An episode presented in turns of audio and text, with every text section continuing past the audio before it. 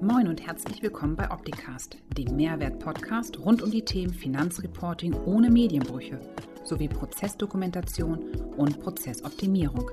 Bleibt informiert mit eurem Gastgeber Paul Liese. Ja, jetzt geht's los. Hallo Sarah, HSP Live vom 11. Hi. Herzlich willkommen. Danke. Ich würde vorschlagen, also ich, ich, meine, du bist ja Medienprofi, haben wir eben ja schon festgestellt. Von daher stell dich doch einfach mal selber vor, was du machst und was du vermutest, warum ich dich angesprochen habe. Okay, ähm, ja, ich bin Sarah Klinkhammer mit Nachnamen. Ähm, ich bin Steuerassistentin und Digitalisierungsmanager und habe zusammen mit zwei Freundinnen von mir das Projekt Wir lieben Steuern gegründet. Und ich vermute, letzteres ist auch der Punkt, weshalb du mich angesprochen hast. Ja, auch. Auch. Auch, genau. Wie kommt man auf so ein Projekt? Irgendwie zu viel Sekt getrunken und irgendwie dann ging es los oder? Mm, nee, also äh, tatsächlich eigentlich nur durch Zufall. Ähm, die zwei hatten mir erzählt, die kennen sich schon länger. Ja. Ich bin quasi als Dritte dazu gekommen und die hatten mir mal erzählt, ja, gibt ja viele Leute, die so Videos machen, aber irgendwie sind die alle langweilig. Hätten Bock, das mal zu machen, habe ich gesagt, ja, dann, ich wollte auch schon immer sowas machen, habe mich alleine aber nicht getraut und dann haben wir einfach losgelegt. Und warum denn genau das Thema? Äh, weil wir alle drei Steuern machen und unseren Job ziemlich cool finden okay. und finden, dass er leider nicht die Anerkennung bekommt, die er verdient hätte.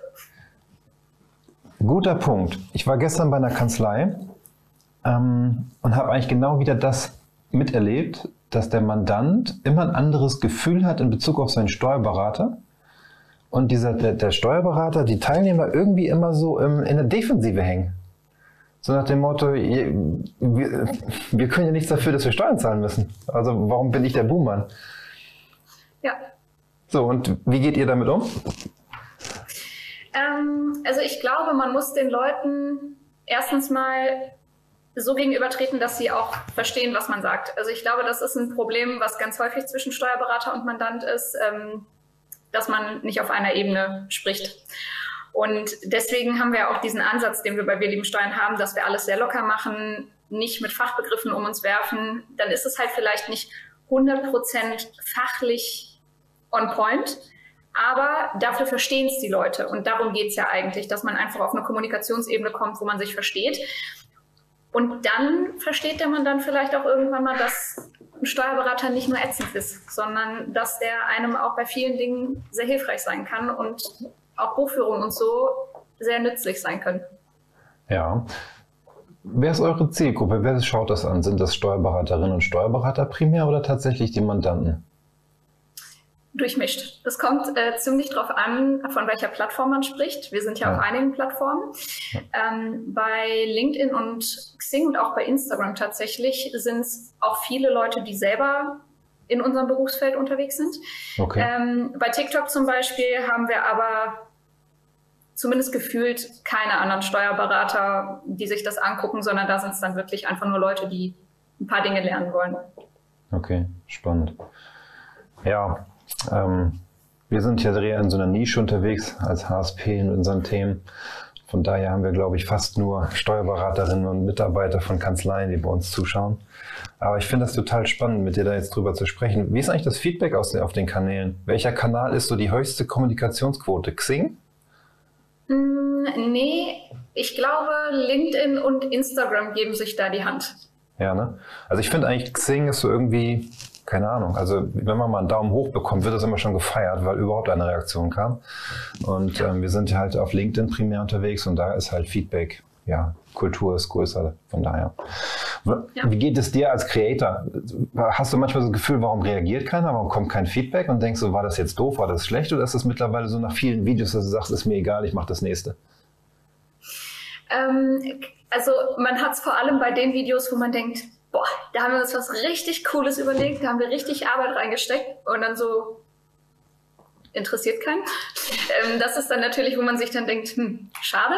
Aber mittlerweile hauen wir auch in einer ziemlich hohen Frequenz Content raus ähm, und ja, dann lässt das halt nach, dass man sich da so Gedanken drüber macht. Dann hat man zwischendurch mal Videos, die schlagen total ein. Und dann hat man mal welche, die interessieren nicht so viele. Aber im Schnitt ist das Feedback dann doch in Ordnung. Ja, nochmal eine letzte Frage zu dem, was ihr da macht. Wie viel Zeit braucht ihr, um ein, ein Video zu drehen? Bis es veröffentlicht ist? Reden wir von den kurzen oder von YouTube-Videos? Von den kurzen. Ähm, ich würde sagen, inklusive Skripten, Schneiden, Planen, Stunde pro Video ungefähr, würde ich sagen. Ja, ne? Also ist nicht mal eben gemacht, auch wenn dann nachher irgendwie 90 bis 120, 180 Sekunden rauskommen. Ist schon, ja. geht uns ganz genauso. Ähm, von daher, ja. Aber ich glaube, da muss man auch irgendwie mit so einer, mit so einer persönlichen Motivation, Überzeugung dahinter sein, dass man das macht, auch wenn das Feedback fehlt. Ansonsten, ja, monetär kann man es eh nicht messen. Ja, ja, auf jeden Fall. Und vor allem so. am Anfang wird das Feedback ja auch nicht reinkommen. Also man, nee. um erstmal in den Drive zu kommen, dass das Feedback kommt, muss man halt dranbleiben und da eine persönliche Motivation haben. Absolut. So, aber warum ich eigentlich mit dir sprechen wollte, ist das Thema Mindset in der Kanzlei. Und zwar, ähm, du bist Digitalisierungsmanagerin und äh, in der Kanzlei alle mitzunehmen, Prozesse digitaler anzugehen, ist, glaube ich, bei fast jeder Kanzlei immer so ein Thema. Ähm, da interessiert mich mal deine Erfahrung und vor allen Dingen interessiert mich, wie man solche Mitarbeiterinnen und Mitarbeiter nehmen kann, die immer sagen, ja, ist doch alles gut. Funktioniert doch. Und äh, was da so deine Erfahrungen sind und was du für Tipps für uns, unsere Zuhörer und Zuschauer hast ähm, zu dem Thema. Ähm, also ich glaube, es kommt auch sehr darauf an, wie die Chefs in der Kanzlei ticken. Ähm, ich bin jetzt in der Kanzlei jetzt Digitalisierungsmanager, aber da, wo ich vorher gearbeitet habe, habe ich auch viel Prozesse umgestellt und digitalisiert und so weiter. Und man braucht natürlich irgendwie auch Chefs, die da ein Verständnis für haben und das Backup haben, weil man wird immer wieder bei manchen Personen auf oder an den Punkt kommen, dass sie sagen, habe ich keine Lust drauf und manchmal, das klingt jetzt vielleicht ein bisschen böse, aber manchmal muss man die Leute auch ein bisschen zu ihrem Glück zwingen.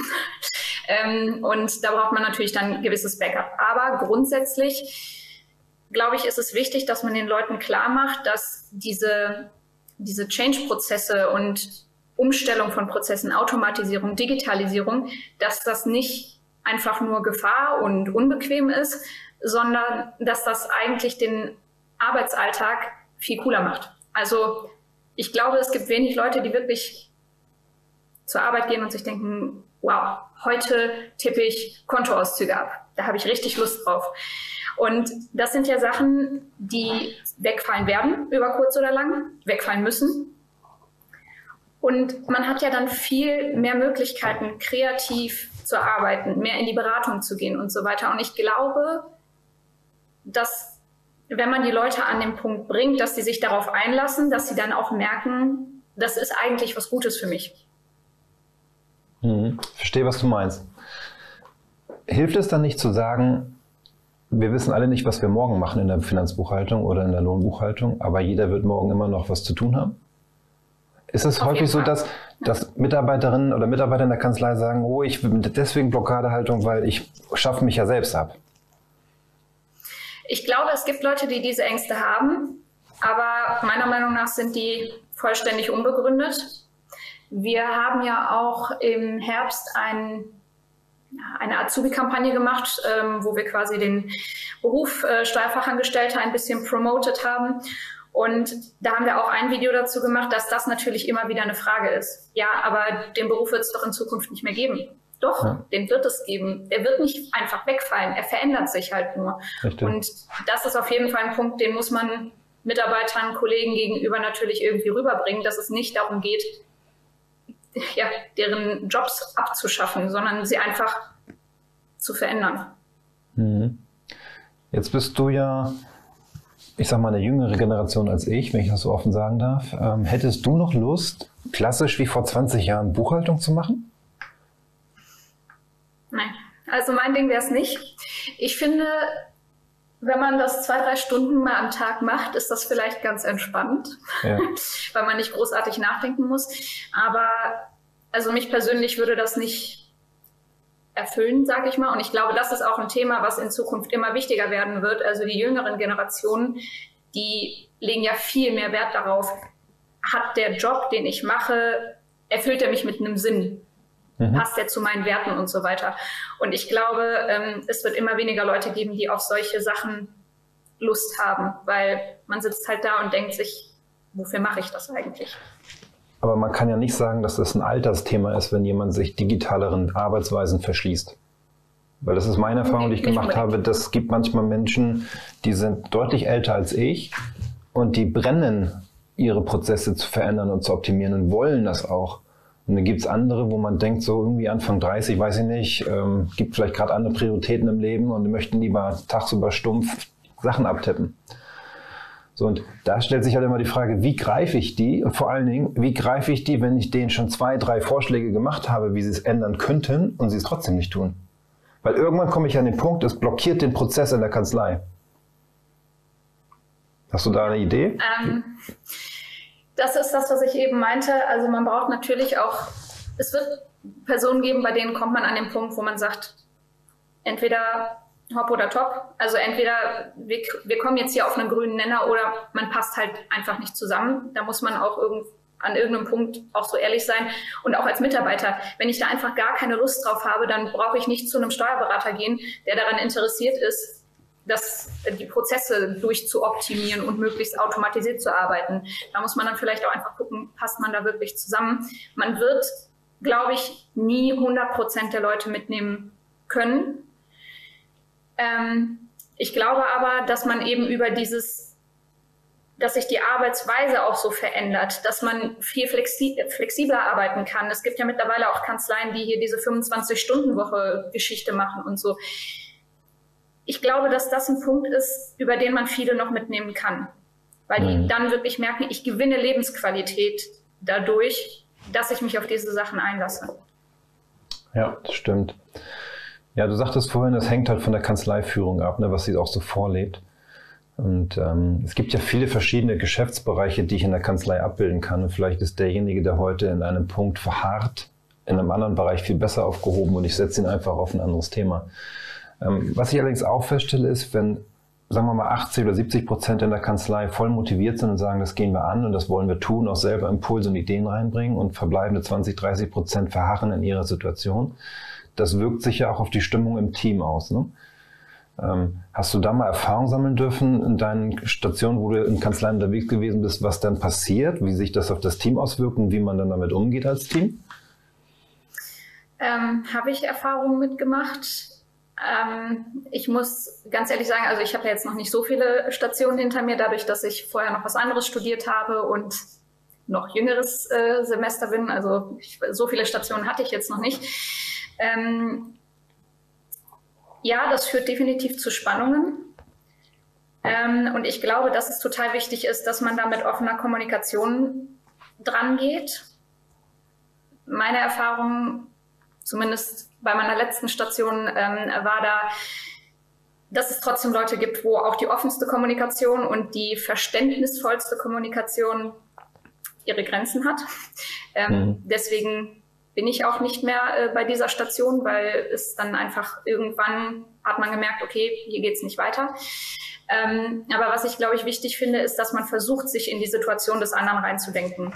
Ja. Also wenn ich jetzt einfach sage, ja, aber das ist doch alles total super, äh, Technik, Digitalisierung, Automatisierung und knüppel das so jedem über ähm, und habe überhaupt keine Empathie für die Situation des anderen, dann werden die Leute immer mit Mauern reagieren und werden mhm. immer sagen, ja, da habe ich keine Lust drauf, du hörst mir doch gar nicht zu. Und deswegen kann man, glaube ich, oder sollte man gerade als Kanzleiführung sich dann versuchen, auch in diese Situation dieser Leute reinzuversetzen, was, glaube ich, bei manchen Steuerberatern auch schwierig ist, weil die häufig ja diese Arbeiten wie Buchen und so weiter selbst nie gemacht haben. Also das ist, glaube ich, auch noch so ein Aspekt, wenn man das selber nicht gemacht hat als Steuerberater und diese Prozesse, wie die immer waren, gar nicht kennt und dann versucht, Prozesse einfach von oben drüber zu stülpen. Ich glaube, da ist es sinnvoll, dass man sich jemanden dazu holt, der Verständnis für beide Seiten hat und da so ein bisschen den Vermittler spielen kann. Ist das dann ein externer Moderator? nicht unbedingt extern. Also wenn man natürlich jemanden in, in der Kanzlei hat, der diese Position hat, der sagt, ich kann mich total dafür begeistern, Prozesse umzustrukturieren und Technik und so finde ich toll. aber gleichzeitig bin ich diesen Weg gegangen. Steuerfachangestellte habe von, von Grund auf die Buchungssystematiken und so weiter gelernt. Ähm, dann ist das eigentlich immer eine ganz gute Person für solche Sachen. Mhm. Du hast eben einen für mich wichtigen Punkt angesprochen, nämlich Empathie für denjenigen, der in der Blockadehaltung ist oder sich nicht abgeholt fühlt. Ist das eine Sache, die aus dem Team heraus oder nur aus der Führungsebene heraus oder aus der gesamten Struktur der Kanzlei kommen muss? Ich glaube aus der gesamten Struktur. Ähm, dafür muss natürlich die Kanzleiführung die entsprechende Atmosphäre dafür schaffen. Also ich glaube, das funktioniert in so einem klar hierarchischen Verhältnis nicht besonders gut, mhm. ähm, sondern wenn man mehr so dieses Gefühl hat, wir sitzen alle im selben Boot, dann funktioniert das eher. Ähm, das muss natürlich aber die Kanzleiführung entsprechend vorleben. Und eben auch gucken, dass das Team, was schon weiter ist, ja, das Verständnis dafür aufbringt und denen dabei hilft, das Verständnis dafür aufzubringen. Weil wenn das nur die Kanzleiführung macht und im Team gibt es trotzdem diese Spannungen und schlechte Stimmung, dann funktioniert es nachhaltig trotzdem nicht wirklich. Mhm. Also, glaube ich. Ja, das heißt, das bedeutet, Kanzleiführung soll auch einen Tag in der Woche mal buchen. Nicht unbedingt, aber ich glaube, Kanzleiführung sollte offen sein, sich von den Leuten, die die Arbeiten machen, sagen zu lassen, warum bestimmte Dinge so und so funktionieren müssen und warum bestimmte Dinge einfach nicht funktionieren. Also, also es gibt, glaube ich, Kanzleiführungen, die da Schwierigkeiten mit haben, weil häufig, man kennt den Satz, wenn man Steuerfachangestellter ist, ähm, ja, ist ja nur ein Klick. Ja, ist aber nicht nur ein Klick. Und das meine ich, also ich glaube, da muss man sich auch als Kanzleiführung einmal hinsetzen und sich von den Leuten, die man ja eigentlich führt, erklären lassen, wie das eigentlich funktioniert, weil man ja immer nur über den Dingen so schwebt und immer nur die Ergebnisse im Endeffekt sieht. Und das ist, glaube ich, ein wichtiger Punkt, dass man da so diese Hemmungen ablegt, sich auch mal was von dem eigenen Team erklären zu lassen und die damit einzubeziehen. Mhm. Wir haben ja als Thema für heute in der Sendung Zukunft ist Kopfsache. Das geht also nicht nur um den Kopf desjenigen, der in der Digitalisierung sag mal, ein bisschen hinterherhinkt, weil er Vorbehalt hat, sondern es geht auch um die Kopfsache in der Führungsebene. Das ist ja alles am Ende eine Kommunikationsebene, um das auszu, ähm, ja, zu lösen im Team. Ähm, bedeutet, die Kanzleiführung musste intensiv kommunizieren mit dem, was sie vorhat und halt ich glaube, auch irgendwie erklären, was wollen wir mit dem Klick eigentlich erreichen. Und die andere eben muss sagen, ja, es sind aber fünf Klicks aus den und den Gründen. Und dann haben beide Parteien Verständnis für die Situation. Ne? Und ja. ich glaube, das ist häufig was. Ist, ist das ein Thema der Arbeitslast geschuldet, dass diese Kommunikation ausbleibt? Dass so viel zu tun ist, auch gerade jetzt in den letzten zwei Jahren, dass man sagt, ich komme gar nicht mehr dazu, aktiv mit meinem Team zu kommunizieren? Ich glaube, dass das in vielen Kanzleien ein Problem ist, weil wir wissen es alle, Fachkräftemangel ist bei uns enorm. Man findet einfach nicht die Leute. Es ja. wird aber gefühlt immer mehr Arbeit. Also ja, das wird auf jeden Fall ein Punkt sein. Aber ich glaube auch, dass es bestimmt auch Kanzleiführungen gibt, die ähm, da nicht so bereitwillig sind, diesen Schritt zu gehen, ähm, das so transparent zu halten und alle mitzunehmen und zu sagen, äh, das und das wollen wir damit erreichen. Und also ich glaube, da gibt es auch einige, die da auch einfach an sich selber ein bisschen arbeiten müssen, damit das funktionieren kann. Hm. Ja, spannend. Wo siehst du die Branche in fünf Jahren? Hoffentlich woanders als jetzt. also, ähm, also nicht mehr mit Überbrückungshilfen beschäftigt. Das halten wir schon mal fest. Ja, das wäre ganz toll, genau. ähm, ja, und ich glaube, dass die Branche, also es entwickelt sich ja, hast du ja gerade auch schon gesagt, die letzten zwei Jahre waren sehr turbulent. Ähm, und ich glaube, dass es eher noch turbulenter wird als ruhiger. Ähm, wir hatten zwar jetzt Corona, aber das sind natürlich auch Themen von außen. Also die Welt außerhalb der Steuerwelt bewegt sich ja auch in einem Tempo weiter und entwickelt sich auf Ebenen Kryptowährungen, äh, E-Commerce. Das sind ja Sachen, die sich so wahnsinnig schnell entwickeln, dass der Druck auf die Steuerbranche einfach enorm hoch wird, dass die sich auch in einem entsprechenden Tempo entwickelt, weil sonst kommt halt keiner mehr hinterher. Und deswegen glaube ich, dass oder hoffe, dass die Branche in fünf Jahren ganz anders aussieht und was ich auch ganz inständig hoffe, was wir auch versuchen mit Wir lieben Steuern irgendwie voranzutreiben, dass die Branche offener wird, weil es war natürlich in Vergangenheit immer sehr ja, fast schon so elitär. Wir sind so der, der Club der Steuerberater und ähm, ich habe wenig Verständnis dafür. Ähm, und die jüngeren Steuerberater haben ja auch schon mehr so dieses, man arbeitet kollaborativ und so weiter. Und ich glaube, dass das was ist, was wir in Zukunft viel mehr brauchen werden. Und auch, dass sich die Arbeitswelt für die Mitarbeiter ändert. Also, dass man viel flexibler sein muss, was Arbeitszeiten, Arbeitsorte angeht, auch damit man die richtigen Leute für seine Kanzlei findet. Also, ich hoffe, es wird alles ein bisschen aufgelockerter. Und persönlich hoffe ich auch noch sehr, dass, die, äh, dass das Berufsrecht sich noch ein bisschen verändert. Okay, spannend.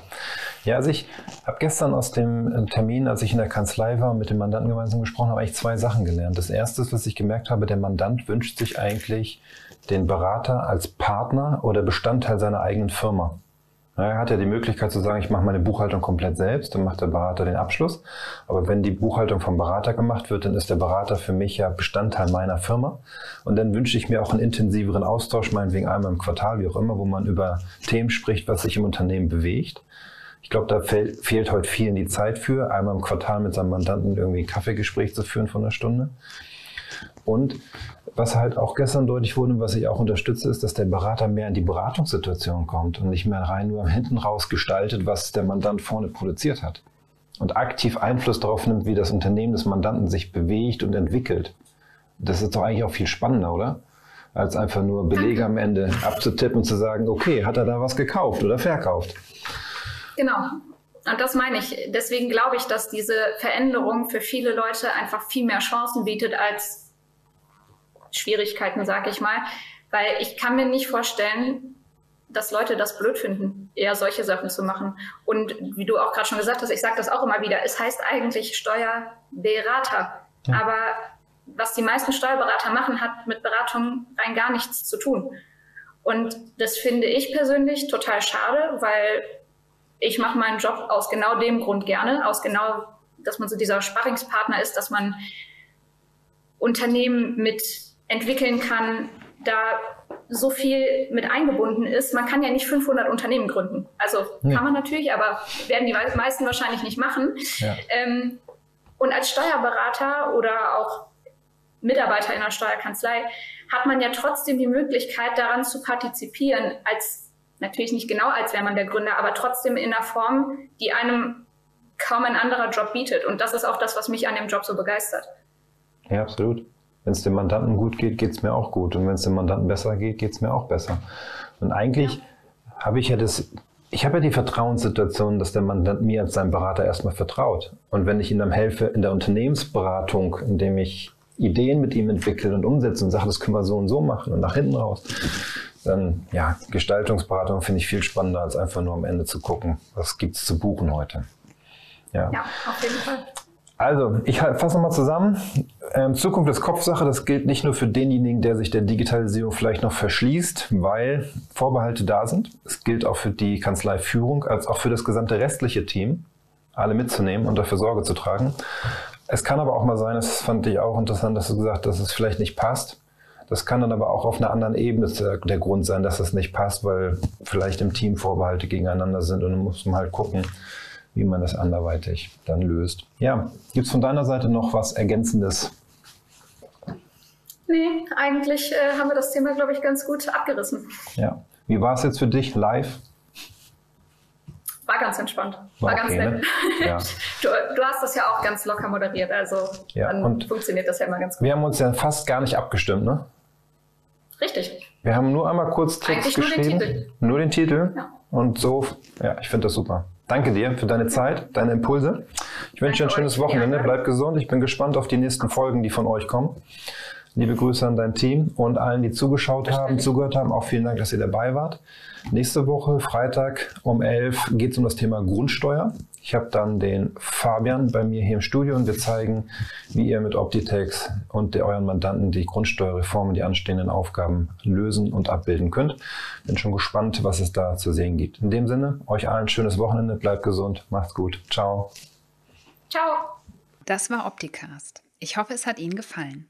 Für alle Neuigkeiten von HSP folgen Sie uns gerne auf Facebook, YouTube, LinkedIn, Xing, Twitter oder Instagram. Tschüss, bis zum nächsten Mal.